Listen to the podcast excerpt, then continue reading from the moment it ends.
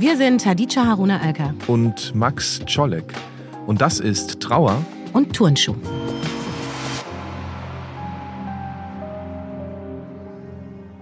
Hallo Max. Hadija, es ist die letzte Folge. ja, die letzte Folge. Ich weiß gar nicht, welche Haltung ich gerade dazu haben soll. Also ich bin auf jeden Fall traurig, weil es wirklich sehr viel Spaß mit dir gemacht hat, sich das ganze Jahr über mit dir zu treffen. Und irgendwie ist jetzt auch gerade Ende. Ja, und nicht nur, also ja, es hat voll Spaß gemacht und es hat aber auch mein Jahr irgendwie so begleitet. Ich bin schon echt gespannt, diese zwölf Folgen plus Bonusfolge. Äh, Dir später anzuhören. Später mal anzuhören und wie so ein Tagebuch eigentlich, weil das mhm. begleitet ja auch die Krisen, durch die wir und durch die diese Gesellschaft, vielleicht auch irgendwie diese Welt gegangen ist. Und es war ja auch echt kein leichtes Jahr. Nee, das war es nicht. Und äh, wir haben das in verschiedenen Folgen ja auch gesagt, dass es für uns wie so ein Empowerment-Ort äh, auch war. Also ich bin in diesem Jahr auf jeden Fall auch gewachsen und in vielen Dingen klarer geworden. Und für mich war das, was wir hier gemacht haben, auch ein Beleg dafür, dass man gemeinsam anderes Wissen generieren kann. Also danke auch dafür, mit dir so zurückgeguckt zu haben, weil ich alleine so vieles so gar nicht gedacht habe und so im Reden, im Gemeinsamen so viel entstanden ist. Absolut. Also ich hatte mir das hier eigentlich für als ganz, ganz am Ende Dass notiert, aber jetzt ziehe ich das vor und sage. Wir fangen ich, mit Danke an. Ich will nicht nur Danke mhm. sagen, ich will auch sagen, es ist mir eine es ist absolut keine Selbstverständlichkeit und es ist eine, eine große Ehre und ein großer vielleicht Respekt oder Zuwendung an intersektionale Arbeit, wenn man sich hinsetzt und gemeinsam sowas macht über die Brücke und über die Mauern des Verständnisses und des Nichtverständnisses hinweg. Und das warst du für mich jetzt dieses ganze Jahr. Und da will ich, will ich einfach sagen, danke, Hadija, dass wir das zusammen gemacht haben. Ja, jetzt weiß ich gar nicht so richtig, was ich sagen soll. Ich würde, ich würde tatsächlich sagen, Max, weißt du, es ist jetzt auch eine Art Freundschaft gewachsen, die vorher eine politische Verbundenheit war. Mhm. Und ähm, für alle, die da draußen mitgehört haben, das war immer echt, was hier passiert ist. Dieses, dieses gemeinsame Nachdenken, Wachsen, das war nicht, das war nicht geplant. Vieles ist so aus sich entstanden und der Gesellschaft da draußen. Und es, und war auch nicht geskriptet, muss man sagen. Ne? Also es gab, es gab immer so einen kleinen Ablauf, aber es war sozusagen nicht dass wir wussten, wo das dann inhaltlich genau hingeht. Und vielleicht sollen wir das Dankeschön auch erweitern auf all diejenigen, die sich das angehört haben von Anfang an, Total. die dazugekommen sind, die dabei geblieben sind, die es weitererzählt haben, die uns geschrieben haben, die uns geschrieben haben, die eine Bewertung da gelassen haben bei Spotify. ähm. Ja, okay, aber den den Restdank lass uns nach nach hinten ziehen, weil wir Aha. haben uns ja, also wir wir wir haben uns nicht, wir haben uns ein bisschen was vorgenommen, aber auch nicht so viel, aber vielleicht, was machen wir jetzt zum Schluss, Max? Genau, also wir haben überlegt, vielleicht, also wir haben in, in der letzten Folge, in der elften regulären, ähm, gab es einen Punkt, da habe ich gesagt, ich habe den Eindruck, die Geschichte, mit der wir uns eigentlich befassen wollten, die ist jetzt in der Gegenwart angekommen. Mhm. Etwas war ja auch eine These, mit der wir reingegangen sind, aber es ist einem, finde ich, selten so klar vor Augen getreten wie in diesem Jahr. Und wir wollen jetzt aber den Blick nochmal auf die Frage richten, warum wir das eigentlich machen. Warum haben wir diesen Podcast aufgenommen? Ähm, anstelle eines Abschieds, warum machen wir das hier eigentlich? Genau, und jetzt könnte man ganz banal sagen, Folge 1, äh, wir wurden gefragt und äh, die schwarze Reihe des Fischer Verlages, also so dieses Erinnern an die Geschichte der Shoah und äh, das ist der Aufruf, aber warum machen wir das, was wir tun? Generell meinst du ja auch. Ja, genau. Also wo kommt die Motivation her? Ich setze mich auf eine Bühne, ich habe irgendwie so 100 Auftritte im Jahr und was verdammt ähm, viel ist. Was verdammt viel ist und irgendwo muss ja, also für irgendwas mache ich das ja und ich ich werde bei meinen Lesungen auch immer wieder gefragt, ähm, wofür? Und ähm, ehrlich gesagt frage ich mich das manchmal auch. Und ich glaube, die Antwort ist zu einem nicht unwesentlichen Teil, äh, ich mache das auch für meine Toten. Mhm. Ähm, und es ist eine wichtige Sache, weil normalerweise reden wir ja über Gewalt als ähm, eine Art Last, eine Art Trauma, eine Schwere, die uns auf den Schultern lastet, die es uns schwer macht, die unser Herz umfasst und, und zudrückt und so. Aber so erlebe ich das gar nicht. Ähm, Habe ich es auch früher nie erlebt, sondern meine Toten, die stützen mir den Arm, wenn er müde wird und die tragen mir mein Herz, wenn es schwer wird. Und ähm, ich muss sagen, es war in diesem Jahr wirklich häufig sehr, sehr schwer, dieses Herz. Mhm. Ähm, und darum ist das meine Antwort. Dafür mache ich das, für meine Toten, weil ich ihnen verpflichtet bin und weil sie mir einen Auftrag mitgegeben haben und weil ich ohne sie nicht hier wäre. Trauer und Tonschuh, darum mache ich das. Ja, und ich meine, auch hier jetzt wieder, wenn wir gucken, wann diese Folge erschienen ist, dann ist es ja auch nochmal doppelt anders. Also, weil dann würde ich trotzdem das noch kurz bei dir lassen und für deine Toten, auch für eine Retraumatisierung, in der wir uns ja mittendrin auch befinden. Also, das auch nochmal irgendwie deutlich zu machen, dass das irgendwie so verschiedene Böden hat, oder? Ja, ich, also, muss sagen, die, egal wo ich in den letzten Wochen und Monaten mit meinen ähm, jüdischen Freundinnen, Kolleginnen, Verbündeten gesprochen habe, war dieses Gefühl, das haben wir uns schon wieder irre mhm. leiten lassen, haben wir schon wieder geglaubt an etwas, was gar nicht real war, ähm, bis hin zur Retraumatisierung von einer Gewalt, die in den letzten 100 Jahren auf eine exzessive Weise äh, äh sozusagen auch meine Familie fast vollständig zerstört hat, dass das wieder so in den Vordergrund gedrängt ist. Und die Leute konnten nicht schlafen und die Leute haben am Telefon geweint. Und das war wirklich schwer zu tragen manchmal. Und ich glaube, da, ähm, da drin liegt schon auch noch eine, einen Grund dafür, warum wir das hier machen äh, und warum wir das zusammen machen und nicht allein. Und das mhm. ist vielleicht der zweite Punkt. Das eine ist, ich, ich mache das für meine Toten. Warum machen wir das zusammen? Nur weil es um die Gegenwart geht und wir wissen, allein sind wir erledigt und zusammen erledigen wir das. Das hast du schön gesagt. Naja, und wenn ich jetzt den Ball mir einfach mal selbst zuwerfe, und definitiv sage, warum machen wir das zusammen, unterschreibe ich, was du sagst. Warum mache ich das? Ja, ich könnte jetzt auch sagen, ich mache das äh, aus einer schwarzen Perspektive, biografisch geprägt, für die schwarze Community auch. Aber in den letzten Jahren muss ich schon sehr stark sagen, mache ich das für die, die noch kommen und für mein Kind. Mhm. Mein Kind repräsentativ für Kinder und für alle, die kommen werden. Und ähm, ja, ich bin Mutter 2016 geworden und das hat mein Leben so sehr verändert. Ähm, und mir helfen Kinder, die Welt anders nochmal neu zu verstehen, auch aufzuarbeiten. Ist auch eine Art geschichtliche Aufarbeitung, mhm. eine Neuaufarbeitung. Man kann die Geschichte nochmal neu erzählen. Also ich fühle das so. Und ich habe äh, dir eine Anekdote oder ich habe dir etwas mitgebracht. Ich will, will dich an etwas erinnern. Und ich mhm. habe allen, die uns zuhören, eine Person mitgebracht, die heißt Janusz Korczak, Kinderarzt, Pädagoge, Autor, der lange bevor es die offiziellen UN-Kinderrechte gab, schon 1924 äh, eine Deklaration verabschiedet hat, die quasi Kinder als vollwertige Menschen erklärt hat. Mhm. Und äh, er nannte das die Pädagogik der Achtung, Wertschätzung, Partizipation, ist dem Credo gefolgt, Kinder werden nicht erst Menschen, sondern sie sind es bereits. Und er hatte so, so eine Art äh, zu schreiben und Kinder zu beschreiben, dass man sich ihm liebevoll zuwendet zuwendet, ehrliches Interesse, sie so zu nehmen, wie sie sind. Und es ging ihm vor allem eben auch um Rechte. Und äh, dieser Punkt Rechte ist ja auch etwas sehr Relevantes für uns ähm, aus marginalisierter Perspektive. Also welch, welche Rechte haben wir, wenn wir über Gerechtigkeit sprechen? Und mhm. ich trage mit diesem, wenn ich auf Kinder gucke, auch etwas äh, hinein, worüber wir jetzt nicht so viel in den letzten Folgen gesprochen haben, nämlich über, über den Blick auf den, einen adultismus-kritischen Blick. Mhm. Und deswegen auch nochmal diese Betonung, man kann von Kindern lernen. Und noch eine Sache und dann übergebe ich an dich, denn wir haben über Janusz Korczak gesprochen, weil er nicht nur diese tollen Sachen gemacht hat, sondern weil er auch Direktor eines jüdischen Waisenhauses in Warschau war und dort 1942 zusammen mit seiner Mitstreiterin Stefania Wilczynska und anderen Kollegen ähm, die 200 Kinder des Heims ins Vernichtungslager Treblinka begleitet hat und dort gestorben ist. Genau, und das hast du mir erzählt. Ähm und wir saßen, ich weiß noch, in Berlin, es war ähm, Spätsommer, wir haben so ein bisschen vorgeplant, wie das jetzt eigentlich weiter und auch zu Ende geht, diese Staffel äh, von Trauer und Turnschuh. Und ähm, Janusz Korczak sagt mir was, weil ich den schon ganz lange kenne, mhm. der mich schon ganz lange begleitet. Ähm, weil mein Vater, der Sänger war, auch äh, Lieder gesungen hat, in denen Janusz Korczak auftauchte.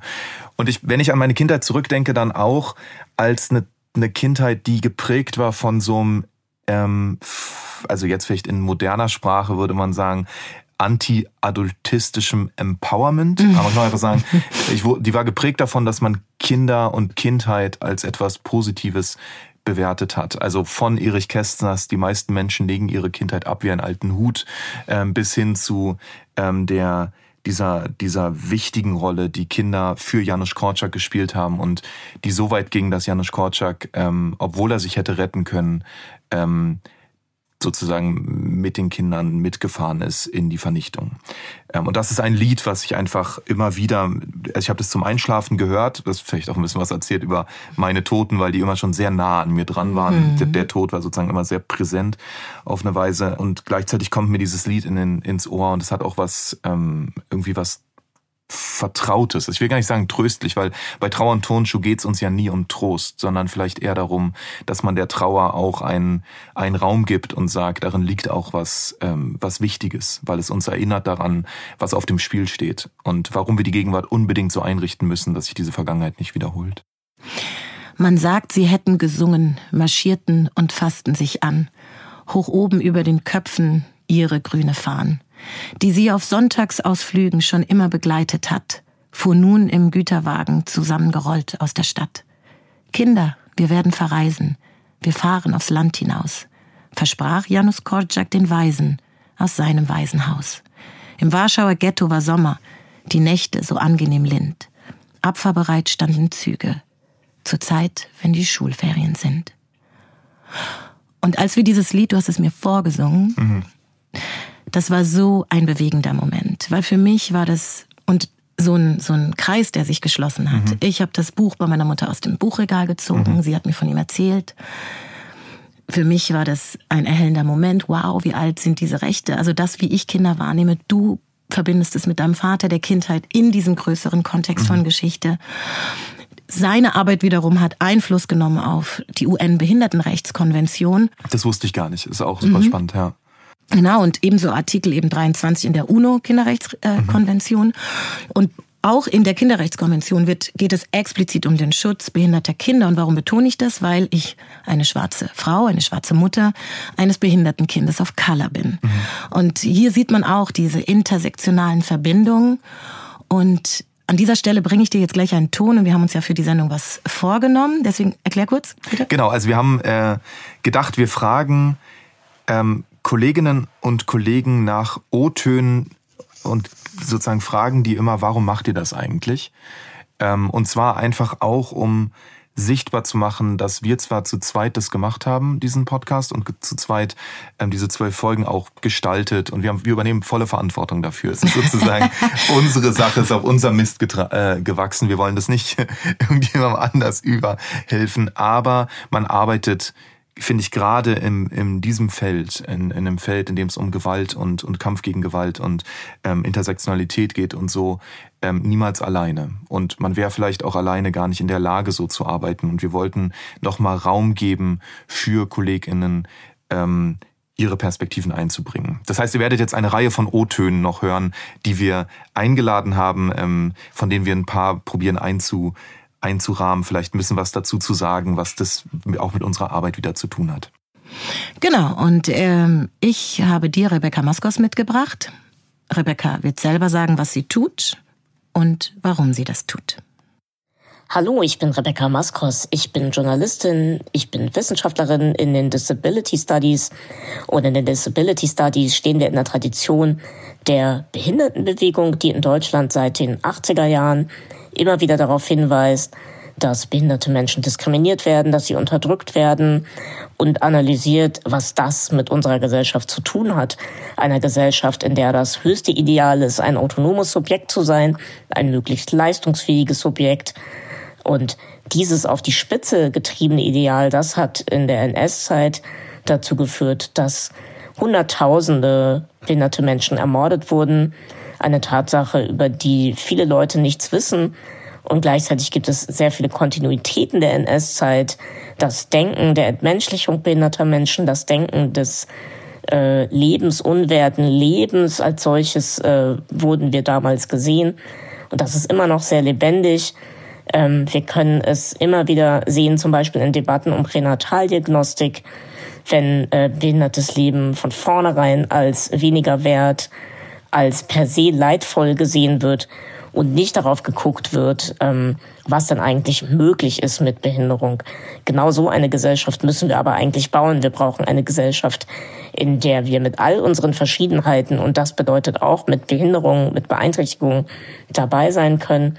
Eine Gesellschaft, die auf die Abhängigkeit aller voneinander eingestellt ist, Denn man muss sich nichts vormachen. Beeinträchtigungen haben wir alle, früher oder später in unserem Leben. Und statt die wegzumachen und zu negieren, sollten wir lieber gucken, wie können wir sinnvoll mit unseren Abhängigkeiten und mit unseren Beeinträchtigungen umgehen und gut damit leben und gleichberechtigt damit leben. Ja, und ich habe äh, Rebecca Maskos 2006 kennengelernt. Äh, ich nenne sie meinen Initialmoment, um mich mit Ableismus äh, eben auseinanderzusetzen und eben ganz viele Dinge auf dieser intersektionalen Ebene wirklich zu erfahren, was mich aus so einer nicht behinderten Position, aus der ich spreche, eben sehr kritisch gemacht, auch in meiner Elternschaft. Und jetzt im November erscheint äh, zusammen, also hat sie zusammen mit Mareike Kaiser äh, das Buch geschrieben und erscheint jetzt Bist du behindert oder was? Kinder inklusiv stärken und Ableismus kritisch begleiten. Und auf das freue ich mich sehr. Und du siehst hier, schließt dich auch ein Kreis. Und du? Was denkst du? Ich finde es einen super ähm, schönen und sozusagen spannenden Otto, weil er nochmal was aufruft, was wir ja ganz am Anfang genau. schon mal in unserer äh, in unserer Staffel. Äh, in der zweiten Folge. In der zweiten Folge. Mit Andreas Hechler. Andreas Hechler nämlich. Mhm. Und ähm, da ging es ja damals um das Sterben der Täter. Mhm. Also den Blick wegzunehmen von der Frage der letzten Überlebenden, ähm, was eine wichtige Frage ist und was, worüber wir uns ja auch immer wieder Gedanken gemacht haben, was machen wir eigentlich nach dem Ende der ZeitzeugInnen, wie geht's eigentlich weiter mit der Erinnerung, ähm, wie lässt sich ähm, das irgendwie wachhalten und weiterdenken, aber gleichzeitig ja auch, was bedeutet es, wenn die TäterInnen sterben, ohne dass sie je bestraft wurden. Und ich finde, da kann man ja auch sagen, der Aktivismus ähm, bis hin zu so einem Podcast wie diesem ist der Versuch, eine, eine Arbeit an der Gegenwart vorzunehmen, ähm, die nicht für Gerechtigkeit gesorgt hat und auch nicht für ein Ende dieser Kontinuitäten der Gewalttradition. Genau. Das Thema ist nicht durch. Das Thema ist nicht durch, weil wir uns zu wenig beschäftigt haben. Das ist der Grund, warum wir diesen Podcast gemacht haben, weil es äh, vor allem einen sehr gegenwärtigen Grund gibt, diese Gewalt. Und ich würde jetzt einfach sagen, komm, lass uns den nächsten O-Ton einspielen, der nämlich von Nevros Duman kommt. Ja, Nevros Duman erklärt gleich selber, wer sie ist, äh, aber ist auch, das sagt sie nicht, Mitglied der CPPD, der Coalition for Pluralistic Public Discourse. Das ist ein Netzwerk, was seit ähm, also wenn dieser Podcast erscheint, sagen wir mal seit zwei Jahren existiert, wo es darum geht, unterschiedlichste Menschen, die aus, einer, aus unterschiedlichen gesellschaftlichen Positionen heraus mit unterschiedlichen Mitteln an einer pluralen Erinnerungskultur arbeiten, zusammenzubringen und gemeinsam darüber nachzudenken, wie eine Erinnerung aussehen könnte, in der alle Teile dieser pluralen Gesellschaft gemeinsam gedacht sind, aber die eben auch sensibel bleibt dafür, ähm, diese Gewalt nicht zu reproduzieren. Und Nevros ist Teil einer ich würde wirklich sagen, eines zivilgesellschaftlichen Aufbruchs, vielleicht sogar einer zivilgesellschaftlichen widerständigen Tradition von Menschen, die aus einer Betroffenheit heraus von dieser Gewalt und aus einem Verbündetsein heraus auch probieren, gegenwärtige Formen des Erinnerns zu etablieren, die gleichzeitig immer darauf verweisen, dass die Gegenwart sich verändern muss als Teil von Erinnerungskultur. Nevros Duman von der Initiative 19. Februar Hanau. Wir haben nach dem rassistischen Terroranschlag von Hanau einen Raum eröffnet in der Nähe des ersten Tatorts. 140 Quadratmeter gegen das Vergessen. Ein Raum, in der betroffene, überlebende Angehörige, Unterstützerinnen zusammengekommen sind. Ein Raum, in der es vor allem zugehört wurde und in der sich Fragen zusammengetragen haben. Ein Raum, in der Wut, Trauer, Angst zusammengekommen ist und geteilt wurde. Und aus diesem Raum sind Strategien, politische Strategien entstanden von Menschen, die noch nie auf diese Art und Weise zusammengekommen sind und sich auf die Art und Weise organisiert haben. Es sind Strategien entstanden und mit all ihren Herausforderungen und Widersprüchen und Differenzen, die in so einem Raum existieren und aus dem Zuhören, aus dem, was wir in diesem Raum gemeinsam erlebt haben, sind vier Forderungen entstanden. Erinnerung, Gerechtigkeit, Aufklärung und Konsequenzen. Und entlang dieser vier Forderungen kämpfen wir im Grunde genommen seit dem 19. Februar 2020, ja, und versuchen das alles durchzusetzen, weil weder Erinnerung noch Aufklärung Selbstverständlichkeiten sind in diesem Land. All das muss nach wie vor von Betroffenen, Überlebenden, Angehörigen, Unterstützerinnen, solidarischen Menschen erkämpft werden. All das, was geschehen ist nach Hanau, muss dem müssen wir uns erkämpfen. Und das geht weiter. Es muss auch weitergehen, weil wir wissen, wir können uns in der Frage, in diesen Fragen, in diesen Forderungen leider nicht auf den Staat verlassen. Wir müssen es selbst tun. Und wir brauchen dafür auch Solidarität, wir brauchen dafür Allianzen, wir brauchen dafür immer wieder neue Räume, die wir schaffen. Und auch wenn es mit viel Herausforderung verbunden ist, das weiterzumachen, weiterzutragen und nicht aufzugeben, nicht in die Ohnmacht zu fallen, sondern gemeinsam immer wieder aufs neue Wege zu suchen. Für mich ist Nevros so ein Beispiel für viele Menschen, die uns ja begleiten, die eine Stimme sind in einem kontinuierlichen Widerstand, in einem empowerten Widerstand, einem selbstbestimmten Widerstand. Mhm. Wenn ich daran denke, ich kenne Nevros seit sie 17 ist und mhm. sie war früher mhm. bei Jugendliche ohne Grenzen. Ach, krass, ja. Sie verbindet auch das Thema Flucht und geflüchtete Menschen. Also intersektional gesehen sind diese Verbindungen, die sich ja auch hier wieder in Kreisen, woher wir uns kennen und wie mhm. wir miteinander agieren und an uns unseren Orten versuchen, widerständig zu sein und aufzuzeigen, wir sind da und wir möchten das so nicht mehr. Ja, und ich finde, also ein Begriff, den sie jetzt gerade benutzt hat, ist Ohnmacht mhm. und das, was sie tut als Gegenentwurf oder als Versuch, nicht ohnmächtig zu sein. Und ich glaube, das ist ja angesichts einer überwältigenden Geschichte und Gegenwart der Gewalt nicht nichts. Ja, also dass wir, dass wir trotzdem uns die Geschichte und die Gegenwart suggeriert, vermittelt, immer wieder probiert zu überzeugen, dass man das nicht verhindern kann, dass das ewig so weitergeht, zu sagen, nein, uns reicht das nicht, das kann nicht alles sein. Die Dinge müssen sich ändern. Ähm, es muss ein gutes Ende geben. Es muss, es muss, es muss, wie es bei Brecht heißt. Ähm, ich glaube, das ist eine, das ist eine schöne, also ein wichtiger Aspekt. Ein weiterer Punkt, den ich auch ähm, nochmal unterstreichen möchte, ist der des Erkämpfens. Mhm. Ähm, Nevos spricht ja, wir müssen uns das erkämpfen, weil wir nicht natürlicherweise auf den Staat hoffen können. Ähm, und äh, das ist doch ein Kontrast zu der Art und Weise, wie sich eine deutsche Erinnerungskultur so auf staatlicher Ebene, mhm. auf Ebene der Selbsterzählung normalerweise präsentiert. Das, das, das sagen wir mal, Klischee oder das stereotype Bild der deutschen Aufarbeitung findet ja an einem Esstisch statt. Die Kinder der Nazis sitzen denen gegenüber und sagen, was habt ihr gemacht? Mhm. Und dann sagen die, na, das und das, und dann findet eine Aufarbeitung statt. Da, da, da gibt es kein Erkämpfen, da gibt es eine Art Gespräch. Und das ist eine. Wenn es überhaupt stattfindet. Ja, das ist die, ne, das ist idealtypisch. Ach so, das, das ist egal, ob das stattgefunden hat. Ich glaube, okay. das sozusagen das idealtypische mhm. Bild ist, wir reden drüber und dann gibt's eine Aufarbeitung. Und ich glaube, so läuft's halt nicht, ja, weißt du? Genau, deswegen ganz, Also, ja. mhm. wenn es um Macht geht, ähm, und auch das war ja immer wieder Thema hier äh, in den letzten zwölf Folgen, dann und um Macht und um Ohnmacht, dann ist ähm, die Herausforderung der Macht eben nicht nur eine Frage der besseren Argumente, sondern eben auch manchmal eine Frage ähm, des Erkämpfens von Räumen.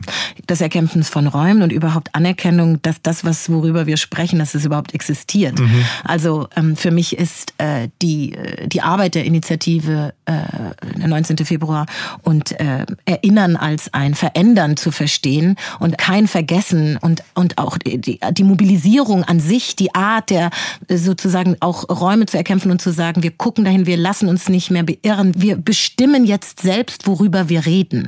Das ist schon etwas, äh, das knüpft an an, an an diejenigen, die vorher sich mhm.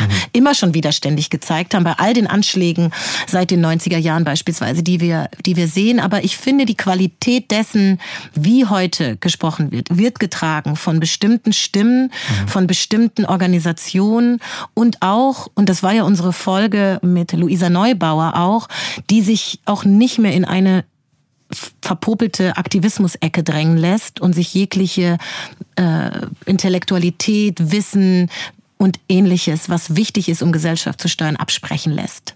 Ja, ja, da kommt, glaube ich, all das zusammen, genau. Ähm, und es ist natürlich auch Ausdruck einer, eines Versuchs, Gesellschaft neu und anders zu denken. Ein Versuch, der eben nicht nur mit einer Gegenwart zu tun hat und mit dem, mit dem Verweis darauf, dass diese Gegenwart eine plurale Gegenwart ist, die wir immer noch nicht mit den richtigen Konzepten bearbeiten, ja. also immer noch wie mit Konzepten arbeiten, die eigentlich dieser Gegenwart nicht entsprechen, sondern eben auch bedeuten muss, dass wir nochmal zurückgehen und gucken, welche Geschichten erzählen wir eigentlich. Und das ist ja irgendwie so ein bisschen auch der Kern von Trauer und Tonschuh am Anfang gewesen, zu sagen, wir wollen wie den Raum öffnen dafür, ähm, plurale Geschichten oder Geschichten einer pluralen Gegenwart und einer pluralen Gesellschaft zu erzählen.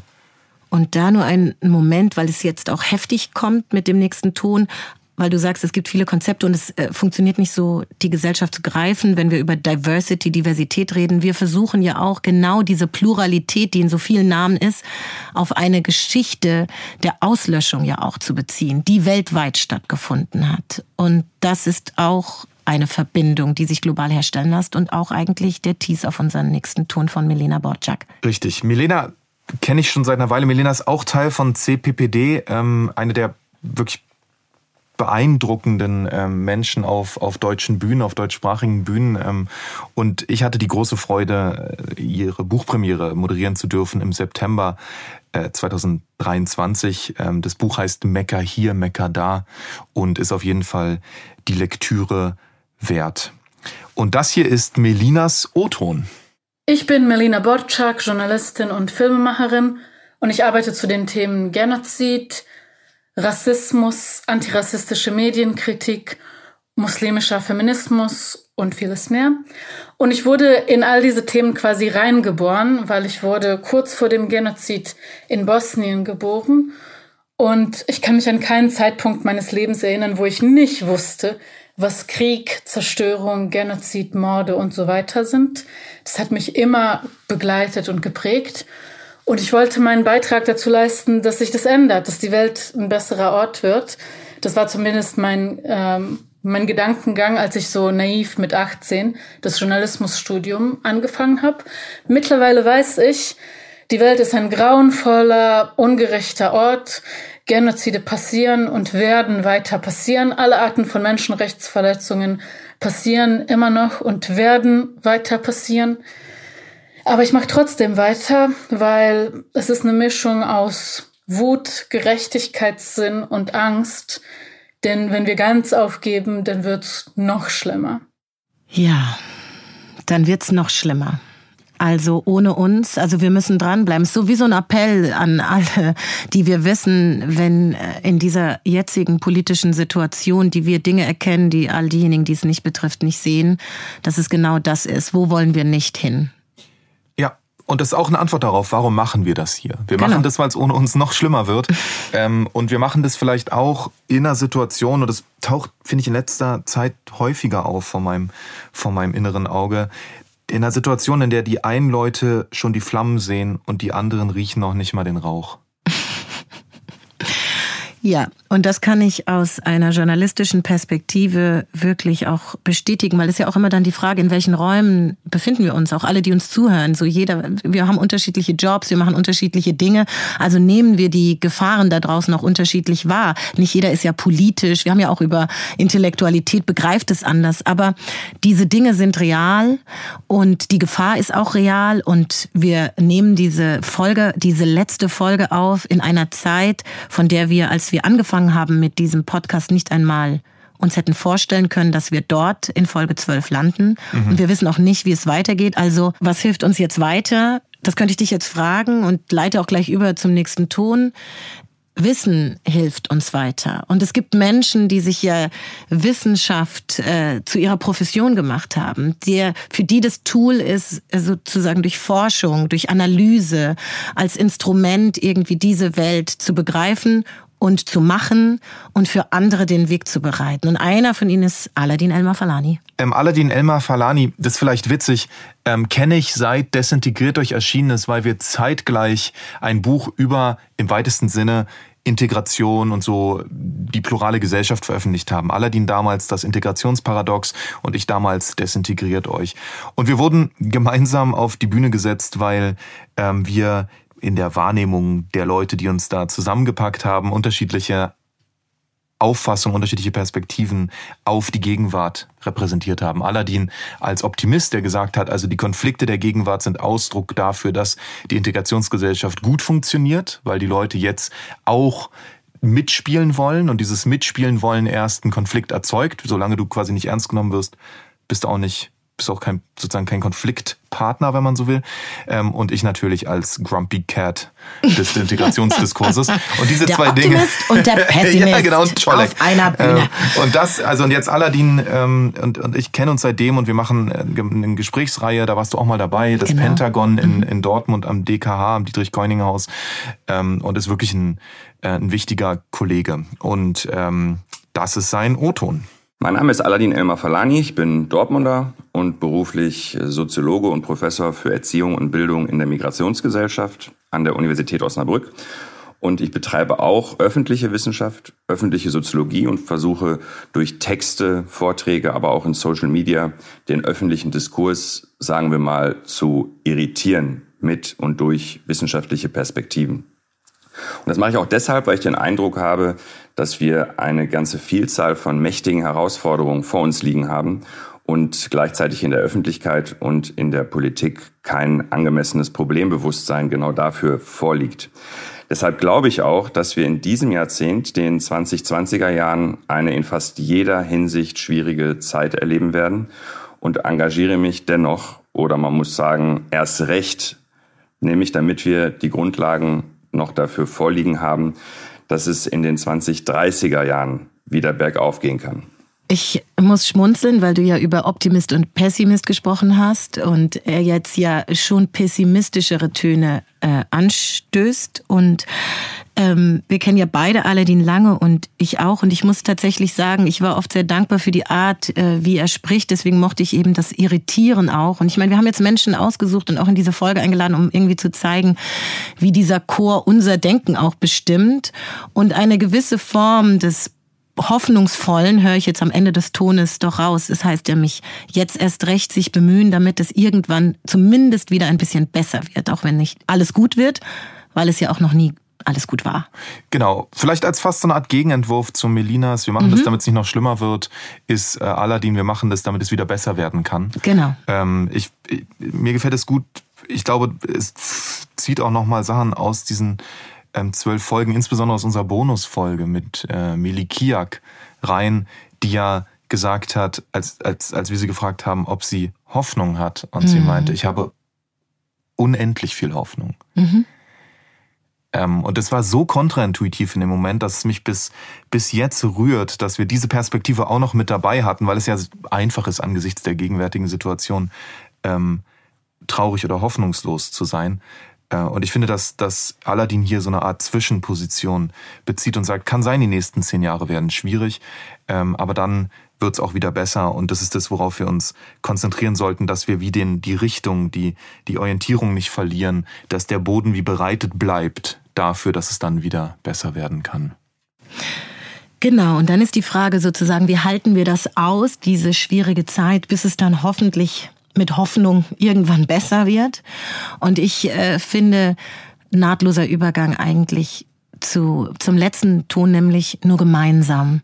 Und indem wir uns nicht auseinander dividieren lassen, indem wir uns nicht spalten lassen, egal wie schwierig die Zeit da draußen ist und im Speziellen rechte antidemokratische Kräfte sich einfach nicht die Hände reiben dürfen. Und dafür steht für mich jetzt der letzte Ton. Und jetzt stelle ich vor, Sharon Dude Utu. Ich meine, sie stellt sich gleich selber vor im O-Ton. Aber ich möchte sie doch gerne ein bisschen einführen, bevor wir sie hören, weil sie einfach eine wirklich wichtige Person in meinem Leben ist, Voll. weil aus einer, aus einer schwarzen Perspektive, der ich spreche, die mich empowered, empowered hat, die mich auf meinen Weg gesetzt hat und äh, worüber wir auch schon gesprochen hat, ist sie eine begleitende Person. Wir waren zusammen im Vorstand bei der Initiative Schwarze Menschen in Deutschland. Sie hat mir von Diversität, von Diversity erzählt. Da habe ich das Wort noch nicht vorher gehört. Und darüber muss ich manchmal lachen, weil ich so daran spiegeln kann, wie meine Politisierung, mein politisches Verstehen einfach auch stattgefunden hat und wie es einfach so unterschiedliches Wissen auch gibt. Und Sharon ist Schriftstellerin, politische Aktivistin, Herausgeberin einer englischsprachigen Buchreihe, die Witnessed heißt. Und sie hat einen riesen äh, Empowerment-Schlag für die schwarze Community hingelegt, als sie den Bachmann-Preis gewonnen mhm. hat. Und sie hat vorher wunderbare Texte geschrieben in kleinen Verlagen in, und auf einmal war sie die Persona mhm. und das halt immer authentisch, nie ein Token, immer sie selbst, mhm. immer, immer Community und das, ich äh, applaudiere an dieser Stelle und äh, spiele ihren Ton vor und empfehle ihr Buch Adas Raum, ihr erster gefeierter Roman, der 21 erschienen ist. Ich bin Sharon Dodua Otu. Ich bin Mutter und Schriftstellerin und ich schreibe. Das ist mein Weg, meine Art, mit meinen Gedanken umzugehen und irgendwie zu versuchen, Einfluss zu nehmen auf das Geschehen um mich herum und ins Gespräch zu kommen mit vielen Menschen. Und ich habe das unfassbare Glück, dass ähm, ich diese Möglichkeit geschenkt bekommen habe. Wenn ich darüber nachdenke, wie die Zukunft aussehen kann, ist es mir klar, dass es nur gehen wird, wenn wir das irgendwie gemeinsam meistern. Und gemeinsam wird nicht zwangsläufig sein, dass wir uns immer einig sind oder dass wir uns sogar immer mögen. Ähm, aber das ist das, was Diversität letztendlich in letzter Konsequenz bedeutet, dass wir uns gegenseitig ernst nehmen in unseren Wünschen, in unseren Träumen, in unseren Triggern, in unseren Talenten, dass wir als Individuen ein großes Ganze bilden und dass dieses große Ganze immer mit sich ringen wird aber dass es darum geht, aus diesem gemeinsamen Ringen eine Vision zu bilden. Das ist das, was ich mir wünsche, dass ich das, was ich mit meiner Arbeit anstrebe, dass äh, diese diversen Perspektiven, die zu dieser deutschen Gesellschaft gehören, dass sie weitere Räume bekommen, weitere Aufmerksamkeit und das, was wir als zum Beispiel deutschsprachige Literatur wahrnehmen, immer größer wird, immer ja, differenzierter wird. Und dass, ähm, dass es mehr Platz gibt für weiteren Perspektiven auf die Welt. Schön, oder? Mega schön. Ähm, das sozusagen jetzt nochmal ein Blick. Ein Blick auf die, auf das, wie es weitergehen könnte. Ähm, ja, und auch auf das, was wir tun, weil wir schreiben auch und die Perspektiven auf ja. die Welt. Also irgendwie wieder ein Kreis. Ich finde sowieso, das war irgendwie ein schönes Fest, so viele schöne Stimmen zu hören. Mega. Und ich, ich glaube, ich dachte mir jetzt gerade beim Zuhören nochmal, ich würde, glaube ich, am liebsten sagen, okay, zwölfte Folge, dieses Jahr ist jetzt vorbei. Ähm, vielleicht auch so, so ein Jahr, was man auch, wo auch irgendwie sagen kann, gut, dass das jetzt vorbei ist. Wir legen das mal dahin und wir schicken Grüße in ein in ein Land, in ein Jahr nach dieser Zeit und sagen, das ist das, was wir tun konnten, das ist das, was wir, worum wir uns bemüht haben und äh, wir bleiben da, wir machen weiter und ähm, wir freuen uns darauf, dass ihr das weiter begleiten werdet. Und wir sagen Danke, denn das ist das Ende dieser Staffel. Danke an den Fischer Verlag, danke an Argon, danke an Jenny, danke an Corinne und all unsere Gästinnen. Genau, und danke an dich, Hadija. Vielen, vielen Dank für diese wunderschöne gemeinsame Arbeit. Und danke an dich, Max. Es hat mir so viel Freude gemacht. Warte, Max. Ja, Hadija? So können wir nicht gehen.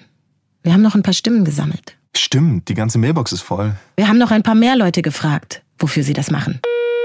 Ich bin Hanna Weiler und die Präsidentin der Jüdischen Studierendenunion Deutschlands. Und ich bin jüdische Aktivistin, weil ich trotz aller Widerstände an eine vierte Gesellschaft glaube und an eine wahrlich demokratische Gesellschaft glaube und weil ich fest davon überzeugt bin, dass Jüdinnen und Juden das Recht auf ein sicheres und selbstbestimmtes Leben haben. Hallo, mein Name ist Eleonore Wiedenroth-Kulibali. Im Rahmen der Initiative Schwarze Menschen in Deutschland setze ich mich seit Jahrzehnten gegen Rassismen ein im Alltag ziehe ich meine Stärke auch daraus, das Schöne in der Welt zu erkennen, innezuhalten und solche Momente mit anderen zu teilen. Salam, Shalom, Allah Charives. Mein Name ist Hamza Bitucci. Ich bin Künstler, Kulturhebamme, Vorsitzender von Rohmaterial e.V. und künstlerischer Leiter des Internationalen Roma Filmfestivals Akedikea. und des Grünen Salons an der Volksbühne. Ich mache meine Arbeit, weil Menschen aus verschiedensten Kulturdisziplinen und mit verschiedensten Identitäten sichere Räume brauchen, um zusammenzukommen, um die Gesellschaft gemeinsam zukunftsfähig zu halten und um gemeinsam gegen Rassismus, Antisemitismus, Antiziganismus und jeglicher Form der Menschenfeindlichkeit zu kämpfen. Ich bin Dunja Hayali und arbeite als Moderatorin und bin Journalistin. Und ich mache das, weil ich in allererster Linie meine eigene Neugierde befriedigen möchte. Und ich mache das, weil das sinnstiftend ist, weil man Erkenntnisgewinne hat und sich auch als Teil des Ganzen sieht. Hallo, ich bin Corinne Kassner und ich bin zusammen mit Lea Carola Czolek und Gudrun Perko Leiterin des Instituts Social Justice und Radical Diversity und ich habe über die Zeit den Podcast Trauer und Turnschuh wissenschaftlich begleitet. Ich mache das, weil ich glaube, dass wir möglichst viele gute Analysen und Geschichten brauchen, die uns die gegenwärtige gesellschaftliche Kälte, aber auch die unterschiedlichen Formen von Diskriminierung verständlich machen. Nur so bekommen wir sie besser zu fassen und können auch dagegen einstehen und handeln. Dafür braucht es sowohl viele unterschiedliche, teils auch ungewohnte Perspektiven, als auch einfach eine gute, schonungslose Analyse und Selbstkritik. Ich bin Tahir Della. Ich setze mich in der Initiative Schwarze Menschen in Deutschland für eine rassismusfreie und inklusive Gesellschaft ein. Gerade vor den Herausforderungen der aktuellen Entwicklungen, global wie lokal, fühle ich mich ganz persönlich aufgerufen, mich für eine bessere Gesellschaft einzusetzen. Mein Name ist Jenny, ich arbeite für Argon Podcast und wir produzieren Trauer und Turnschuh. Ich mache das, weil ich die Themen wichtig finde und weil ich hoffe, dass diese Perspektiven in Zukunft mehr gehört werden. Ich bin Gudrun Perko. Und ich bin Lea Carola Czolek. Gemeinsam sind wir mit Corinne Kastner, Leiterinnen des Instituts Social Justice und Radical Diversity und haben dies als politisches Konzept des Einmischens entwickelt. Wir denken, dass eine radikale, zärtliche Solidarität unter uns radikal Verschiedenen möglich sein kann. Seid solidarisch. Alerta Antifaschista. Der Podcast Trauer und Turnschuh ist im Rahmen der Initiative Wissen, Erinnern, Fragen des S. Fischer Verlags entstanden. Konzeption Hadija Haruna Oelker und Max Czolek. Recherche und wissenschaftliche Begleitung Corinne Kassner. Produzentinnen Isabel Löbert-Rhein, Jenny Heschel. Aufnahme Loft Tonstudios Frankfurt. Schnitt und Sounddesign Spotting Image. Trauer und Turnschuh ist eine Produktion von Argon Podcast.